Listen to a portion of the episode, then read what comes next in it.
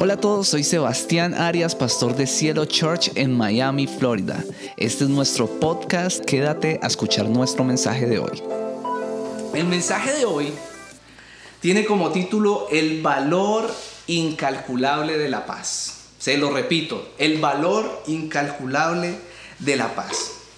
Y muy pocas personas hoy en día gozan de tranquilidad o gozan de paz o gozan de esa sensación de, de tener una vida tranquila. Muchos viven en zonas donde la guerra es el pan de cada día. Otros viven donde el terrorismo, la delincuencia, eh, estos alborotos por diferencias étnicas se presentan, huelgas, manifestaciones, y entonces no pueden disfrutar de la tranquilidad. También hay otras personas que no viven de pronto en estas situaciones, pero tienen que sufrir la intranquilidad de tener unos, unos vecinos hostiles o, sufrir un lenguaje hostil o violento en su zona de trabajo o aún peor, personas en las que mm, su familia, en su propia casa, donde debería de ser un remanso de paz, tienen que sufrir que mm, vivir en, una, en un campo de batalla constante. Hay personas que llegan a su hogar y es literalmente un campo de batalla. Yo recuerdo que mm, hace mucho tiempo trabajé en la Fiscalía en Colombia y trabajaba en una parte que se llama justicia y paz. Y ahí se hablaba un poco acerca del conflicto armado. No, no quiero eh, entrar como en detalle, pero a lo que quiero ir es que estando allí un día escuché una historia de un niño que estaba contando cómo eran sus amaneceres o sus noches o sus madrugadas. Un niño campesino en los campos de Colombia, donde hemos sufrido eh, de la violencia con las guerrillas y todo esto. Y resulta que este niño contaba que en sus madrugadas constantemente, semanalmente, habían enfrentamientos entre guerrilla y los militares. Y entonces ellos podían escuchar ese fuego cruzado entre, entre estos dos bandos.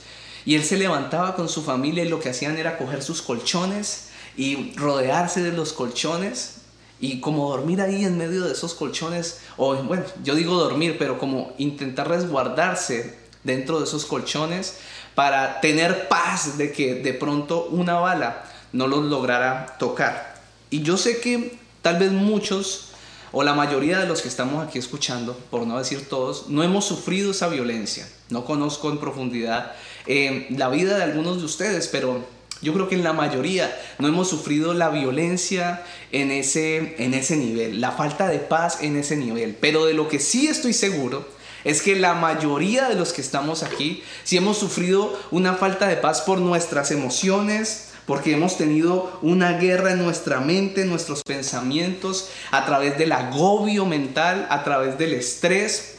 Es más, podría asegurar que todos los que me están escuchando, al menos una vez en su vida, han sufrido estrés, un estrés por algún motivo, por alguna razón. Y en vista de esto, hay quienes intentan buscar la paz o recuperar esa paz que alguna vez perdieron a través de la religión. A través de la religión. Y usted dirá, si usted está empezando asistir a la iglesia, usted empezó a conocer de Cristo, usted dirá, nosotros no somos de la religión cristiana, pues yo quiero decirle que muchas personas podrán llamarle a esto religión, pero nosotros no vivimos una religión.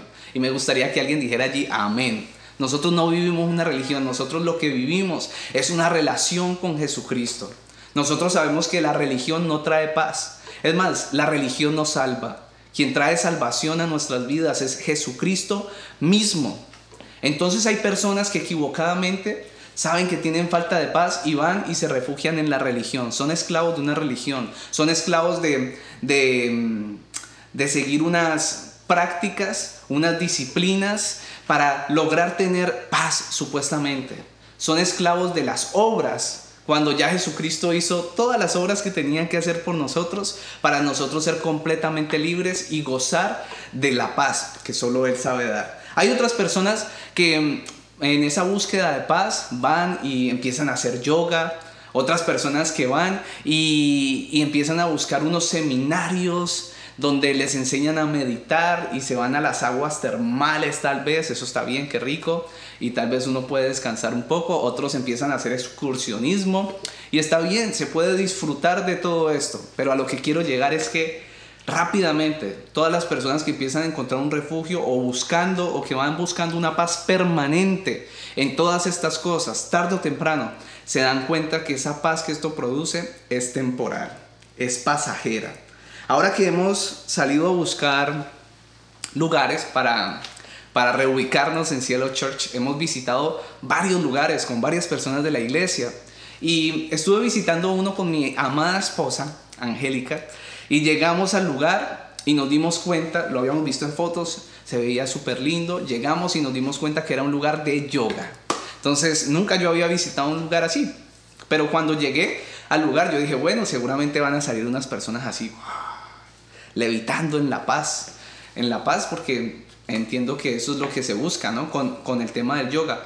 Pero cuando salió la mujer que nos atendió, la chica era muy amable, muy buena persona pero en sus ojos y en su rostro, como dice la palabra del Señor, se podía notar que no había paz, que había un alma que estaba seguramente rota, que había daño en su corazón. Y yo dije, bueno, de pronto estoy muy místico, pero le pregunté a mi esposa, ¿tú qué viste en el rostro de esa mujer? Y me dijo, hay un corazón roto y hay falta de paz. A lo que quiero llegar es que la paz no te la va a dar una religión, te lo puedo asegurar. La paz no te la va a dar hacer yoga. La paz no te la va a dar en buscar refugio en unas vacaciones en las aguas termales. Esto te va a dar un descanso temporal y tú, me tú debes de estar allí. Entonces, ¿dónde encuentro la paz? Y la respuesta la dio Jesucristo en Juan 14, versículo 27 la verdadera paz donde la encuentras. Dice así, les doy la paz, mi propia paz, que no es como la paz que se desea en este mundo. Generalmente una persona que se acerca a Jesucristo, generalmente se acerca con una necesidad. Todos tenemos una necesidad. Y he hablado de esto, de que eso no tiene nada de malo. Hay personas en, en el mundo que nos pueden decir, ah, es que uno no debería acercarse con interés a nadie, ni siquiera a Dios. Pero eso no es una verdad. Uno siempre que se acerca al Señor tiene al menos un interés. Somos interesados. De lo contrario no nos acercaríamos a Dios. Pero a veces pensamos que nuestra intención de acercarnos a Dios es porque tenemos un corazón roto. O porque quiero que Dios me bendiga en un área donde, donde de verdad estoy destruido. O que quiero que Dios restaure. Pero en realidad lo que pasa en verdad en nuestro interior es que nuestro espíritu anhela tener paz. Nuestro espíritu anhela y sabe que el único que puede traer paz a nuestras vidas es Jesucristo. Y eso es algo que tú deberías de entender ahora.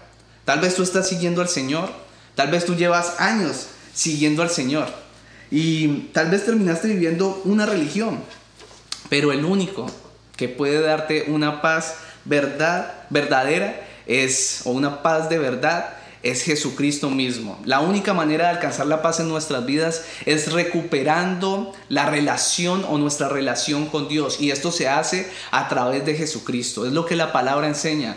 Él es el puente para que podamos encontrar ese perdón, esa reconciliación con Dios y podamos tener paz verdadera en nuestra vida. Elon Musk es el hombre hoy en día más rico del mundo. En los últimos meses ya, ya, lo, ya lo corroboraron. Es el hombre ahorita más rico del mundo. Es el dueño de la famosísima compañía Tesla de los carros eléctricos. Y yo la verdad admiro ciertas cosas de este hombre. Estuve viendo unos videos, me ha interesado su vida, saben, lo repito mucho, me interesa ver este tipo de cosas, de estas personas que logran grandes cosas. Y estuve viendo un video y me di cuenta que este hombre tiene una mentalidad increíble, tiene una mente súper potente, súper fuerte, logró todo lo que ha logrado, no solo con Tesla, sino lo que está intentando hacer con sus otras compañías, lo logró aún teniendo en contra los comentarios de personas muy influyentes en el mundo que por debajearon sus planes, por debajearon sus sueños. Y esas personas son las personas por las que él empezó su compañía. Es decir, inspirado en esas personas, él empezó a creer, yo puedo lograr hacer esto. Y cuando fue avanzando y se fue haciendo más conocido, esas personas empezaron a hablar mal de él, a burlarse de él. Y en una entrevista estaba casi que llorando y decía, no es fácil. Y le preguntaron al final, ¿cuándo te rendirías? Y él, y él dijo, me tendría que morir. Por eso lo admiro, me parece que tiene, es una persona que tiene un criterio y una manera de pensar súper fuerte, pero quiero decirle algo, a pesar de que hoy en día Elon Musk es el hombre más rico del mundo, yo creo que él ya se dio cuenta o en algún momento se va a dar cuenta que la paz no tiene un valor económico. La paz no te la puede dar tener todos los logros o llevar a Tesla, esa compañía, ese sueño tuyo al mayor nivel. La paz no te la va a dar que salgas en una revista y digan, este es el hombre más rico del mundo. La paz verdadera es incalculable en dinero. Por eso este mensaje se llama el valor incalculable de la paz. Y la paz es Jesucristo. Y sabe, el apóstol Pablo lo sabía. Por eso en Romanos 15:33 dijo, el Dios de paz sea con todos ustedes. Pero también Isaías en el capítulo 9, versículo 6, llamó a Dios príncipe de paz. La paz en nuestras vidas es Dios. Por eso hoy quiero compartirles tres decisiones para tener paz. Tres decisiones para tener paz.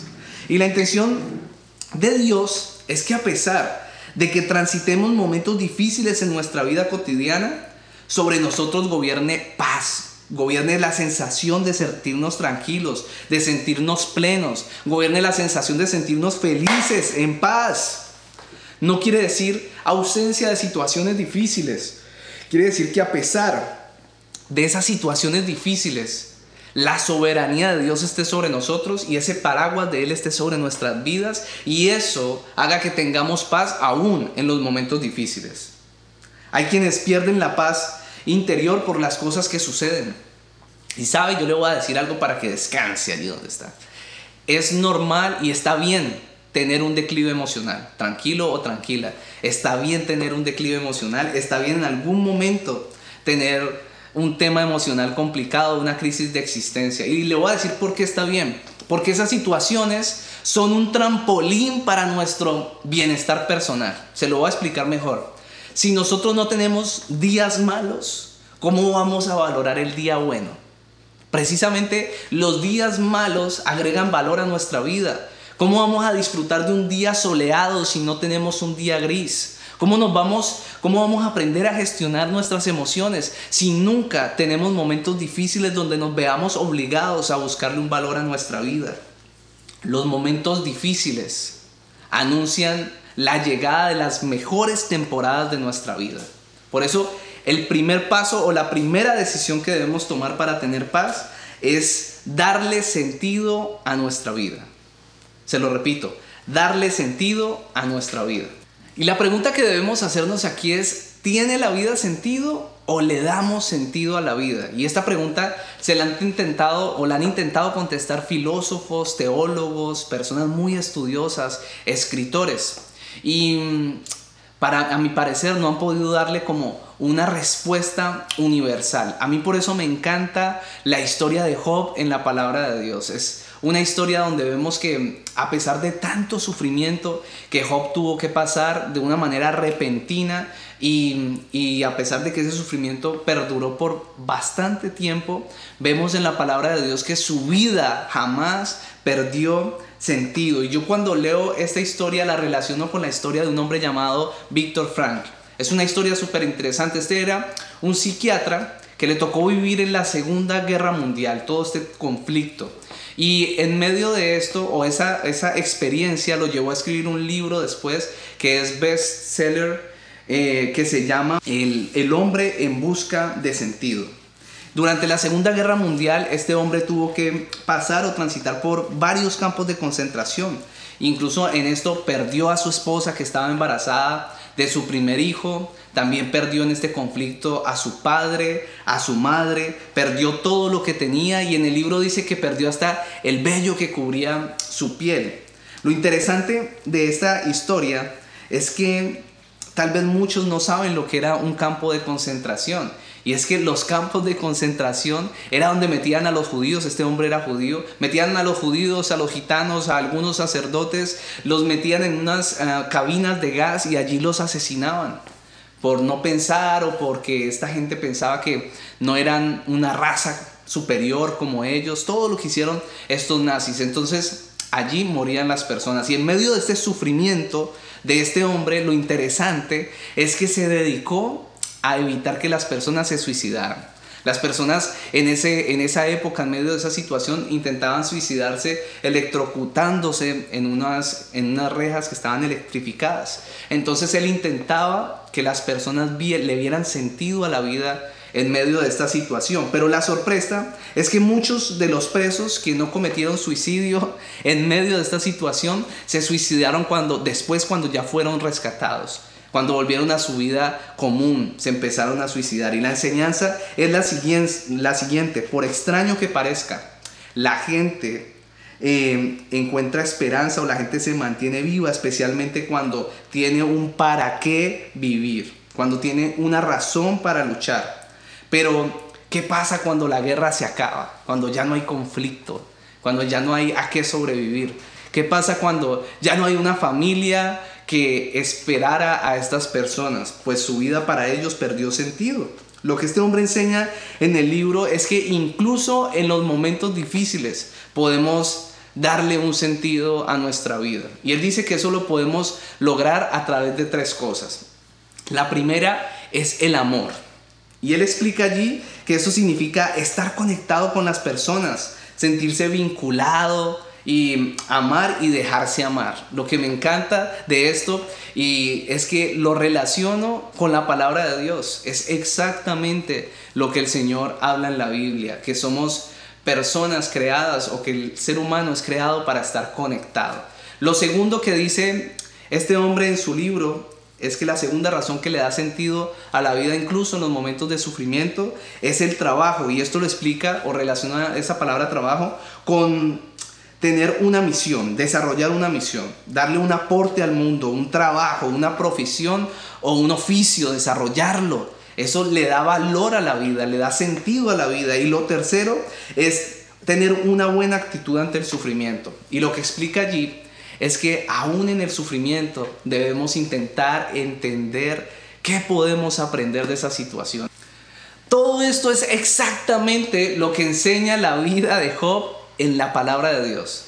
La Biblia dice que Job, desde el capítulo 1, dice que en un solo día perdió a todos sus hijos, perdió a todos sus trabajadores, perdió todo lo que tenía, su ganado, sus animales, porque era un hombre muy próspero, lo perdió todo. Después dice que se enfermó. Después la Biblia dice que su matrimonio se empezó a desmoronar. Y después podemos ver en este libro que perdió hasta su reputación. Es muy linda esa historia, ver cómo este hombre se aferró a, su vida y nunca perdió el sentido que su vida tenía. Y uno relaciona esta historia con la, con la historia de Víctor Frank, pero yo encuentro una diferencia. La diferencia es que Job encontró refugio o se aferró o le dio sentido a su vida porque él permaneció creyendo que Dios seguía siendo fiel. Permaneció creyendo que Dios se iba a glorificar en su vida a pesar de ese sufrimiento. Permaneció creyendo que Dios iba a hacer algo y que todo lo que estaba pasando tenía un propósito con su vida. De hecho, leemos en Job 19:25. Yo sé que mi redentor vive. Estas son palabras de Job en medio de esta situación difícil. Yo sé que mi redentor vive y al final se levantará sobre el polvo. Pero observe después lo que dice Job 42, versículo 10 y versículo 12, cuando ya había pasado por toda esta prueba de sufrimiento.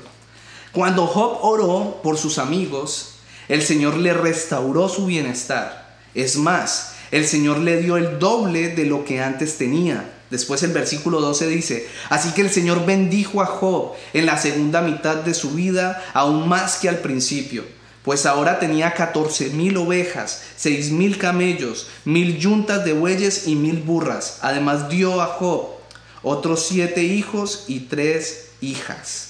La fe en un Dios fiel es lo que le da sentido a nuestra vida. Escúchame bien. Cuando tienes a Dios en tu vida, eso agrega un valor a tu vida que nada ni nadie se lo puede quitar.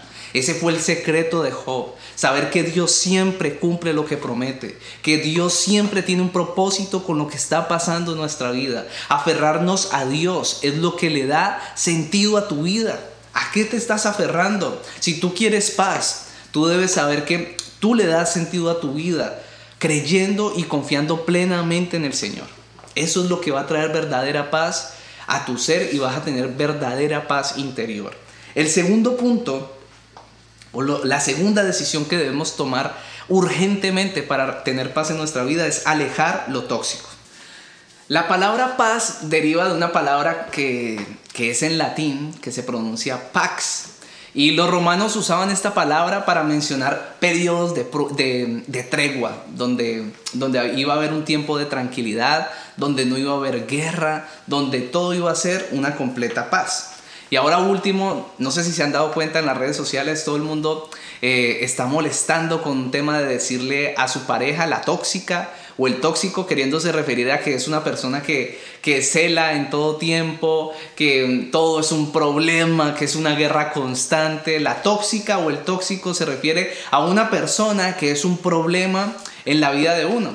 Pero haciendo este mensaje, quiero decirles que tóxico o tóxica no solamente es una pareja, también puede ser una cosa o una amistad que sin ni siquiera eh, tener nosotros problemas con esa amistad nos pueden, nos pueden llevar a tener serios problemas con Dios o mm, entrar en una vida de desobediencia, entrar en una vida de desánimo o entrar en una vida de inestabilidad. Eso es lo que genera una persona que intoxica nuestra vida, que no le hace bien a nuestra vida. ¿Qué es lo que está intoxicando tu vida? ¿Qué o quién hace que tu vida sea una guerra constante? Quiero preguntarte en esta mañana. Primera de Corintios 15:33 dice así, no se dejen engañar, las malas compañías corrompen las buenas costumbres. Yo recuerdo que hace muchos años cuando recibí a Jesucristo en mi vida, entre todas las cosas que tenía en mi mente en ese momento, yo dije, tengo que hacer un cambio en mi vida, pero había una que resaltaba y que yo sabía que si no lo hacía, ese nuevo camino que yo había decidido o esa nueva vida que yo había decidido tener no iba a durar mucho tiempo. Y esa decisión era cortar, alejarme y ponerle punto final a personas que eran tóxicas en mi vida y esas personas eran un grupo con el que yo mantenía. Y yo tenía temor, yo no quería hacerlo, tenía temor, hoy en día lo entiendo, temor a sentirme solo por un tiempo porque no tenía pues más amistades, pero yo sabía que esto era tóxico porque me generaba más soledad, más vacío, este grupo me, me generaba ser más superficial Em, considero que ahí no había una amistad leal, todos llamaban a las chicas de los demás, había alcohol, algunos consumían drogas, todo era la rumba y todo se movía como en ese ambiente. Sin embargo, llegó un día donde yo dije, tengo que ponerle punto final a esto y tengo que tomar una decisión radical en mi vida para poder avanzar. Y así lo hice, porque entendí que las malas compañías corrompen las buenas costumbres. Cuando tenemos personas que son tóxicas a nuestro alrededor, eh, eso va a terminar intoxicando nuestra vida. Y finalmente lo que esto hace es quitarnos la paz. ¿Cuál es tu círculo? ¿Quién es esa persona o esas personas que intoxican tu vida? ¿Cuáles son esas personas que sin darte cuenta te empezaron a alejar de Dios? ¿Cuáles son esas personas que empezaron a apagar esa llama, ese amor que tenías o que, o que algún, en algún momento sentiste por Jesucristo? Lo que, eso es lo que está preguntando Primera de Corintios capítulo 15 versículos 33. ¿Qué es lo que te corrompe?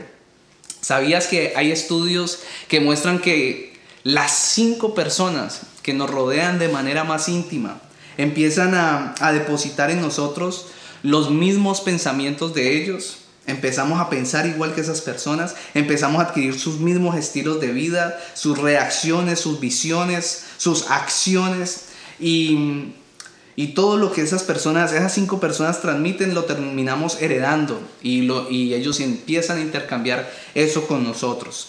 Jesús le brindó su amistad a muchas personas, a muchos, a todos los que se le acercaban, con una intención buena.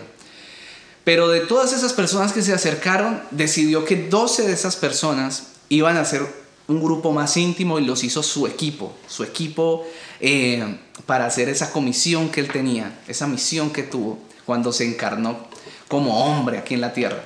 Y de esos doce, también tuvo tres que eran más íntimos a, él, que les abrió mucho más su corazón. Y esos tres fueron Pablo, Juan y Santiago. Andaron de una manera más íntima con él. Jesús lo hizo de esa manera. A veces nos cuesta tomar acción cuando se trata de guardar nuestro corazón. Yo estoy seguro que si alguien tuviera una herida física, por ejemplo, estuviera, tuviera una hemorragia de sangre, lo primero que haría es intentar tapar la hemorragia, evitar que siga sangrando y así no sea médico, así no sea doctor, así no sea enfermero, va a intentar eh, aplicarse algo para que esa herida sane. Eso es lo normal, eso es lo que la supervivencia nos muestra. Desafortunadamente, no pasa igual cuando las heridas son emocionales, cuando las heridas son del corazón. Las personas no suelen actuar igual a veces su alma está rota, a veces eh, hay, algo roto, hay un alma que se está desangrando, pero no actuamos igual, no paramos la hemorragia. Estas personas dejan que su alma agonice, que sus vidas se vuelvan grises, que, su alma, que sus vidas estén totalmente mal, para que algunos después en algún momento reaccionen. A otros sencillamente esa herida les arruina su vida y hace que su vida se vuelva una vida tóxica, una vida sin paz, una vida que, que pierde su sentido. Proverbios 4 del 20 al 23 dice así, querido jovencito, escucha bien lo que te digo, grábate bien mis enseñanzas y no te apartes de ellas, pues son una fuente de vida para quienes las encuentran. Son el remedio, escuche bien, para una vida mejor. Escuche esto. Y sobre todas las cosas, cuida tu mente. Hay otra versión que dice, cuida tu corazón, porque ella es la fuente de la vida.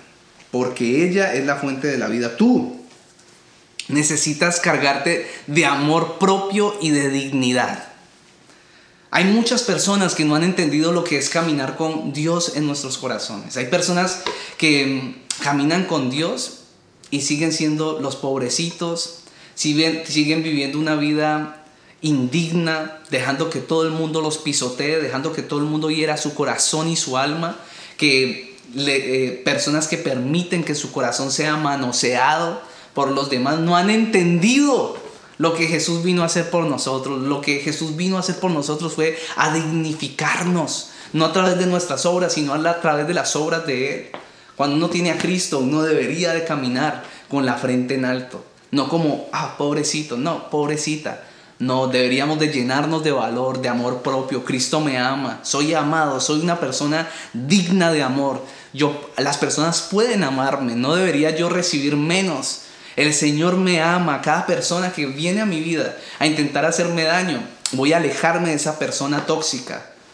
¿Sabe? Yo cuando camino con Cristo, yo, yo me siento bien. Cuando una persona quiere, hay personas así, ¿no? Que quiere pisotearte, que quiere como bajarte. Yo, yo digo, en realidad está intentando hacer eso, no lo va a poder hacer porque yo tengo a Cristo, yo soy un hijo de Dios, soy un hijo de Dios, Dios dignificó mi vida, tengo amor propio y nadie ni nada tiene el poder de dañarme eso que Cristo ya hizo en mi vida. ¿Cuál es la acción que debes tomar hoy, hoy, para que tu vida recupere esa paz? ¿Cuál es la acción? ¿Cuál es qué es lo que debes ponerle a qué es lo que debes ponerle punto final?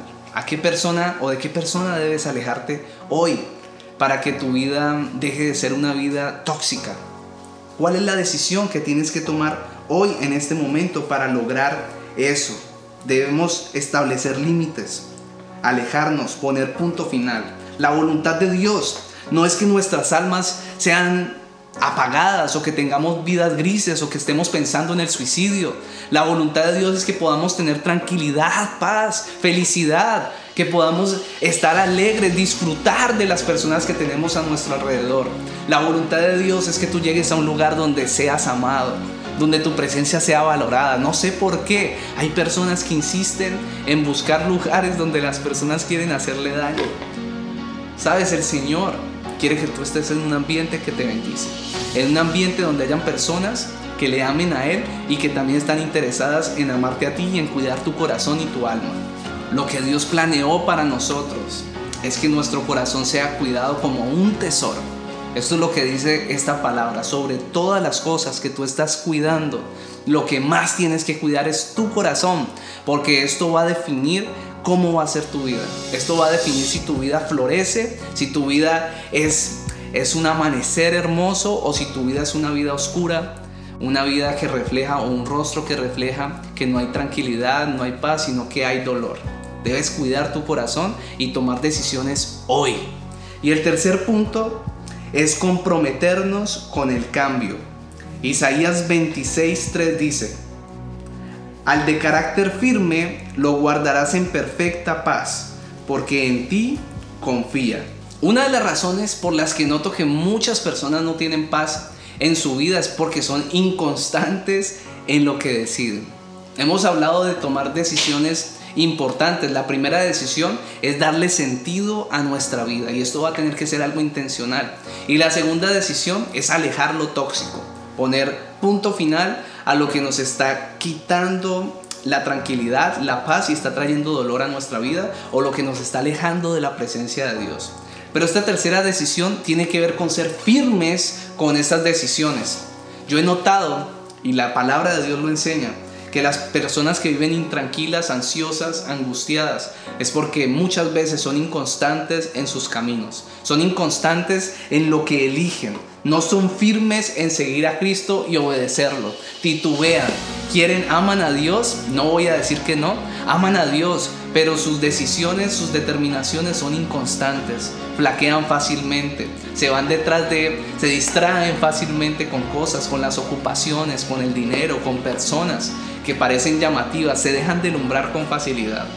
Yo he aprendido y algo que tengo eh, grabado en mi corazón y lo intento sembrar a cada persona que me tiene cerca, sobre todo mi esposa, es que la Biblia enseña de, desde su etapa de inicio hasta la del final que debemos de ser constantes en lo que decimos, debemos tener palabra, que debemos ser determinados, comprometidos, lo que decimos debemos cumplirlo. Si hemos determinado recuperar nuestra tranquilidad, debemos hacerlo, ser firmes en eso que decidimos. Mateo 5, 37 dice, cuando ustedes digan sí, que sea realmente sí, y cuando digan no, que sea no.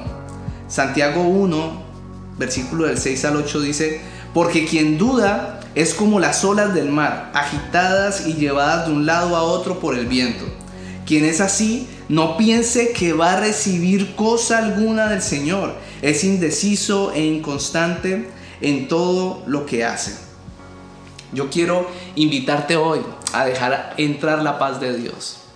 Seguramente el Señor conoce tus lágrimas, seguramente el Señor conoce tus luchas, seguramente el Señor conoce tu desánimo, tu angustia. El Señor conoce cada herida que alguien ha venido a hacer en tu vida. Pero lo que hoy quiero decirte es, todo depende de tus decisiones. Las decisiones determinan el rumbo que va a tomar nuestra vida y a veces la decisión o el paso más pequeño es el que determina el mayor cambio en nuestra vida. ¿Saben? El cambio más grande en mi vida y en la vida de las personas, de la mayoría de personas que están aquí oyendo, ha sido en, esa, en ese pequeño paso de decir que reciben a Cristo en su corazón. Yo lo que quiero decirte hoy es, determínate a tener una vida tranquila, a tener una vida donde la paz del Señor gobierne. Es lo más importante. Eso se transmite. Eso permite que podamos disfrutar de esta vida que el Señor nos ha regalado. Hay un pasaje en el libro de Eclesiastés que dice que disfrutemos del fruto de nuestro trabajo. También Pablo dice, alégrense de su vida cristiana. Y vuelve y dice, alégrense. Debemos disfrutar de la vida que Dios nos regaló. Pero si nos sentamos a permitir que las personas y las cosas eh, nuestra vida, pues sencillamente la vamos a perder. La vamos a perder en vida. Mi llamado hoy, y quiero terminar con esto para que oremos, es decirte, Jesucristo está interesado en que tú tengas una vida tranquila y en paz. Y Jesucristo es la paz. Dice un pasaje en, en uno de los evangelios en el cual Jesucristo dice, tengo, he venido a darles un regalo y este regalo es paz en la mente y en el corazón. Yo te invito a que recibas esa paz